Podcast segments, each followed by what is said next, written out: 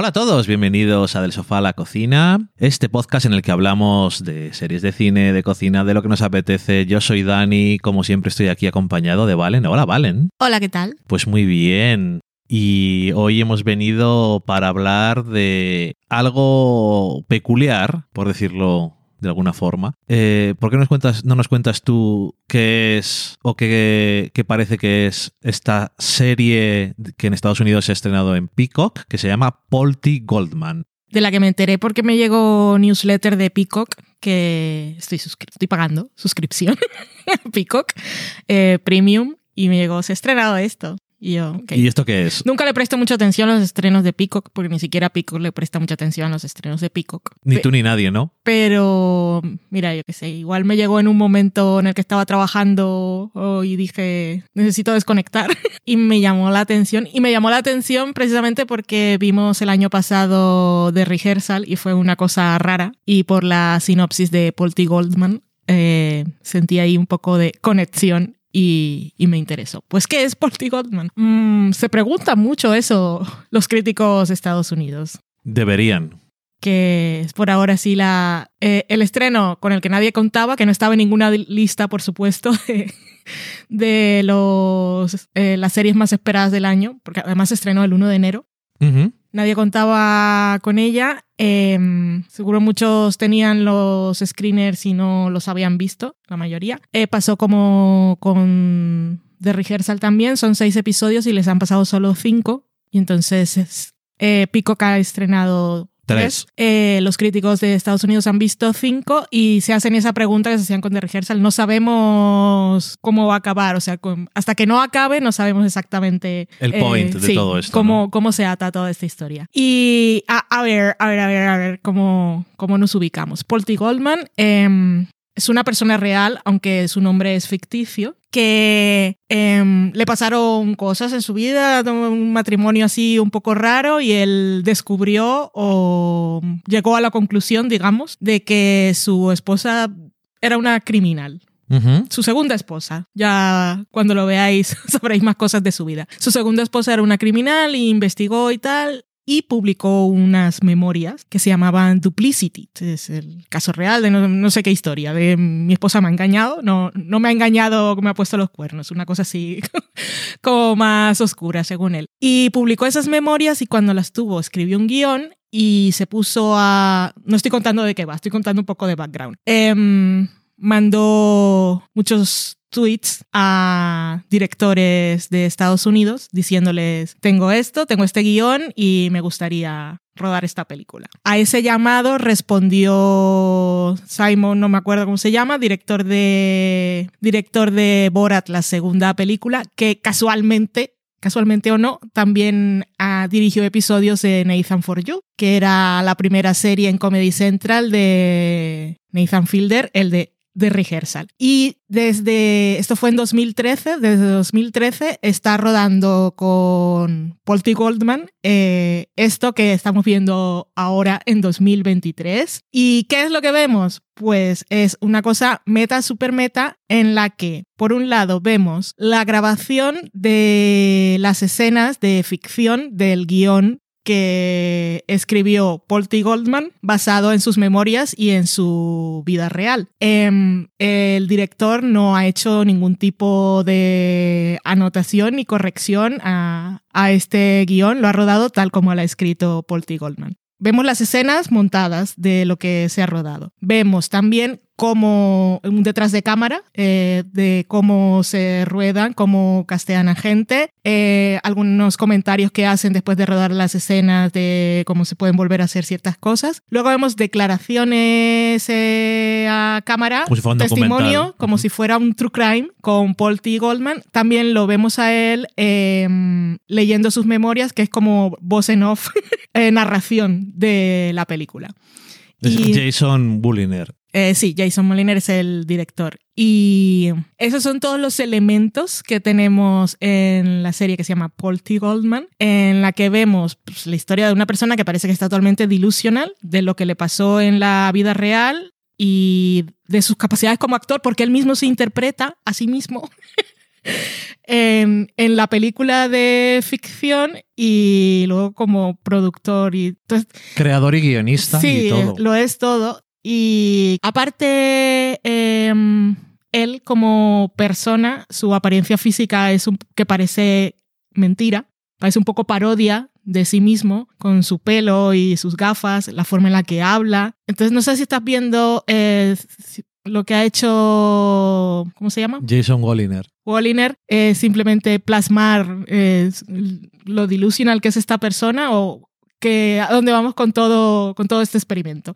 Pero desde luego es un es raro, es como de rehearsal, mezcla de muchas cosas y eso de mm, realidad y ficción hasta dónde es súper realista, pero es meta y es incómoda de ver, es divertida, a veces es rara. Es desde luego de yo mal tiene que ir para que no esté en listas de lo mejor del año porque por lo menos es original, que es algo que se está acusando cada vez más. Y hay adaptaciones literarias que son muy buenas y hay nuevas temporadas de series que son fabulosas, pero eh, cada vez cuesta más que algo que es una idea original eh, triunfe. Y si estamos en ahora en, en esta época en la que es el género mm, reality, mezcla de cosas de, de realidad y ficción, lo que nos va a proponer lo más original, lo más estimulante, lo más raro, pues bienvenido sea. Yo nunca pensé que me interesarían estas cosas, pero Cuando están bien hechas también. Sí. Porque si están mal hechas pueden salir muy mal. sí, puede ser muy ridículo. Eh, y no sé, es muy... Que lo- Es, es incómodo por eso, porque no sabes, no sabes hasta qué punto él es consciente de Ujú. lo que está pasando, aunque he leído en entrevistas con el director que él dice que Paul T. Goldman, bueno, la persona, su nombre real, que él lo dice en el primer episodio, Sí. creo que es Paul Winkelman, bueno, así no me acuerdo, em, tuvo acceso al... O sea, él sabía lo que, estaba, lo que se estaba haciendo. No es Sí, que él sí, sí. pensara que se estaba rodando simplemente la película y un making of, o sea, él ha visto el montaje de- del resultado final, que es una mezcla de, de todas estas capas de meta. Él fue el que propuso que hubiera una mezcla entre Sí. la grabación y el documental, que hubiera momentos en los que él hablaba a cámara.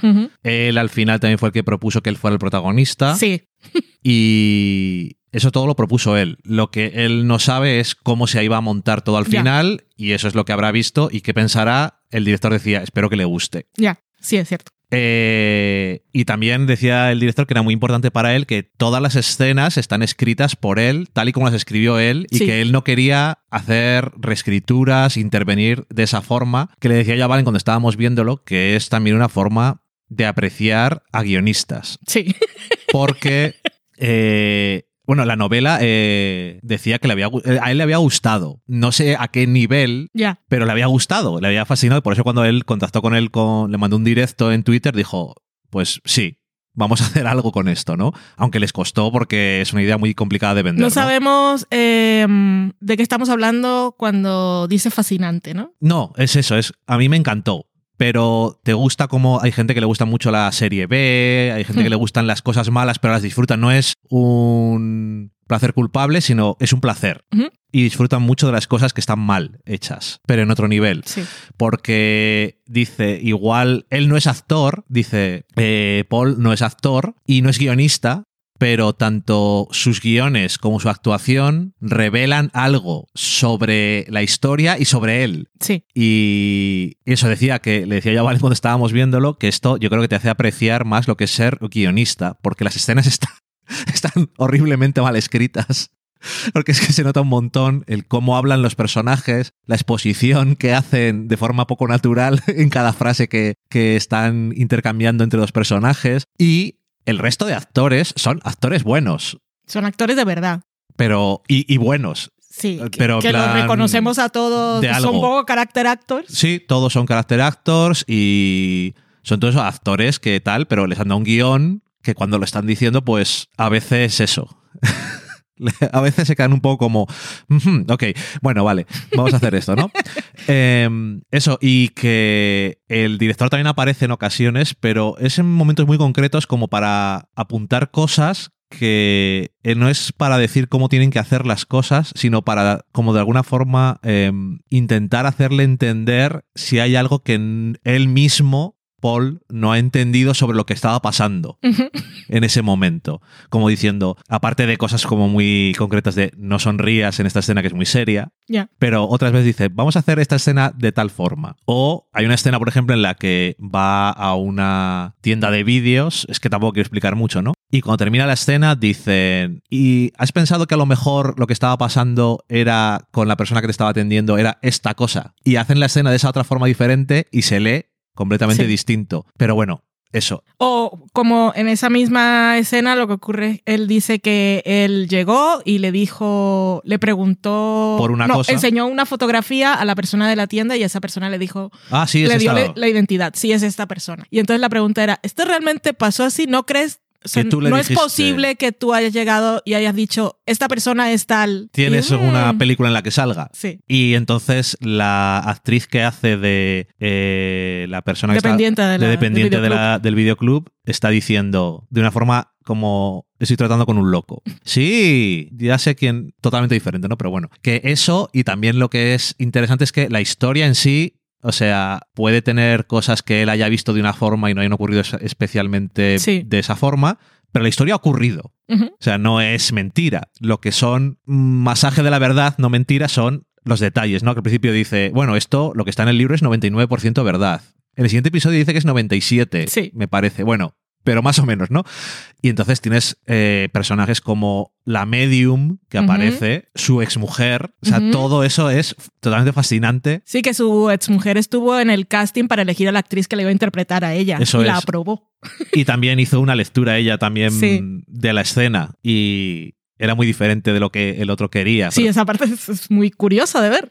Sí, pero claro, que también te dice lo típico de todas las historias tienen dos lados. Sí. Y, y claro, bueno, pues Paul está contando la historia como él es el héroe de esta historia. Obviamente le ha pasado a él y él le está contando. Es complicado hacer lo contrario, ¿no? Pero sobre todo cuando eres una persona normal que no se dedica a eso. Sí. Y el hijo también está. Sí. es un poco incómodo eso, pero bueno. y, y eso que yo, eh, el 1 de enero, lo último que me apetece es ver algo demasiado interesante o profundo, ¿no? Soy- Estoy más por la labor de ver algo un poco más ligero. Y son episodios de media hora. No sé si ya lo he dicho, pero lo repito. Es importantísimo. Es Eh, buenísimo. Pero cuando pusimos el tráiler, dije, igual podemos ver uno a ver qué pasa. Y vimos los tres. No sé, yo quiero ver los demás. Además que sean seis, me parece es estupendo. Perfectamente contenido, pero me parece eso, que puedes tener aires que te vienen ahí de justo acaba de salir de rehearsal, como decías tú, y entonces te viene a la mente ese tipo de realidad ficción, pero al mismo tiempo eso, que es una cosa que llevan 10 años haciendo y que es una mezcla de elementos original y si no es original, por lo menos es única su punto de vista. Y yo creo que a cualquiera que le interese, enseguida ves el primer episodio y ya te vas a dar cuenta de si te va a gustar o no. Pero si te gusta lo que propone, yo creo que es una de las cosas más interesantes que va a aparecer este año porque va a ser diferente a lo que va a ser lo mejor. Las demás cosas que son lo mejor sabemos por dónde van a tirar. Sí. Otra cosa diferente que esto, ¿no? Y no sé. Más que se puede leer de diferentes maneras porque es o la grabación de la película el making, y el documental de cómo se hizo, o puede ser eh, un true crime en el que estamos viendo la reconstrucción de los hechos, Sí. que funciona de, la- de las dos maneras. Hay, ya no lo haré yo porque no soy buena poniendo nombres, pero que los críticos americanos y la persona- las personas ingeniosas ya tienen que ir buscándole un nombre a este género, Ujú. porque no podemos seguir diciendo tantas palabras, hay que buscarle un nombre y un nombre bueno. True reality. True reality. eh, Pero es que reality se supone que es realidad. Entonces es que hay que hacer ahí un juego de palabras guay. Reality crime. no sé. No lo sé lo que es. No porque Nathan for, Nathan for You, eh, de Rehearsal no es un crime. No, no lo es. Bueno, no lo sé. en fin, eh, ahí está. Em, acostumbramos a, a hablar de, de los estrenos cuando ya están cercanos a salir en España. Se sabe dónde se van a ver porque es más cómodo para todos, porque hay muchas cosas que ver y Ujú. tal. Pero es que es de Peacock y la productora es Lionsgate, que en España ya Star no existe, ¿no? Exactamente. A toda, creo que todavía funciona la plataforma, pero ya no va a estar, ya no está operativa. Eh, están como, supongo que tendrán un contrato, como si fueran el eh, contrato de, de, ondas, iba a decir, cuando te asignan la frecuencia de la radio, no lo sé. Y están esperando a que se termine para, para chapar definitivamente, pero es que no, no sé dónde. Yo creo que en castellano este género debería llamarse cierta ficción. Cierta ficción, pues mira. En fin, eh, pues eso que sin saber cuándo va a llegar a España, pero no aguantéis la respiración porque las cosas de Pico y Paramount Plus ahora, ya que parece que no van a, venir una plataforma que va a traer las dos cosas, que era Sky Showtime, no aguantemos la respiración para ver cuándo llegan eh, y a ver dónde van apareciendo las cosas o no, y bueno, tendremos que volver a hace 10 años. ¿Quién sabe? Y nada más, Paul T. Goldman, que os lo recomendamos, una rareza para empezar el año.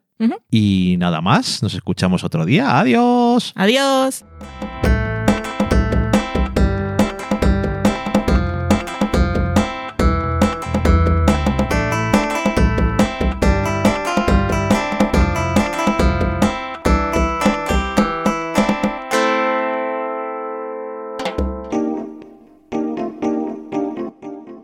Acabáis de saborear un programa del podcast Del Sofá a la Cocina para prepararlo hemos usado los siguientes ingredientes. Un Dani, una Valen y una licencia Creative Commons, reconocimiento no comercial compartir igual. Cuando tenemos los ingredientes los picamos muy finos, los dejamos pochando en una sartén y cuando estén caramelizados los mezclamos con la licencia Creative Commons que, cuidado, no admite uso comercial de la obra original ni derivadas que se tienen que distribuir con la misma licencia que la original, siempre citando a los creadores. Después de 10 minutos, condimentamos la mezcla con iTunes, iBooks, Twitter y un poco de Facebook. Si no encontráis las adecuadas en el mercado, buscad el nombre del blog. A continuación, introducimos en el horno y, después de 30 minutos, lo servimos aderezado con música distribuida con licencia Creative Commons a través de Jamendo. Al final del post correspondiente vienen especificadas concretamente. Si tenéis alguna duda con respecto a la receta o a cualquier otra cosa, podéis preguntarnos a través del correo electrónico del sofá a la cocina Buen apetito.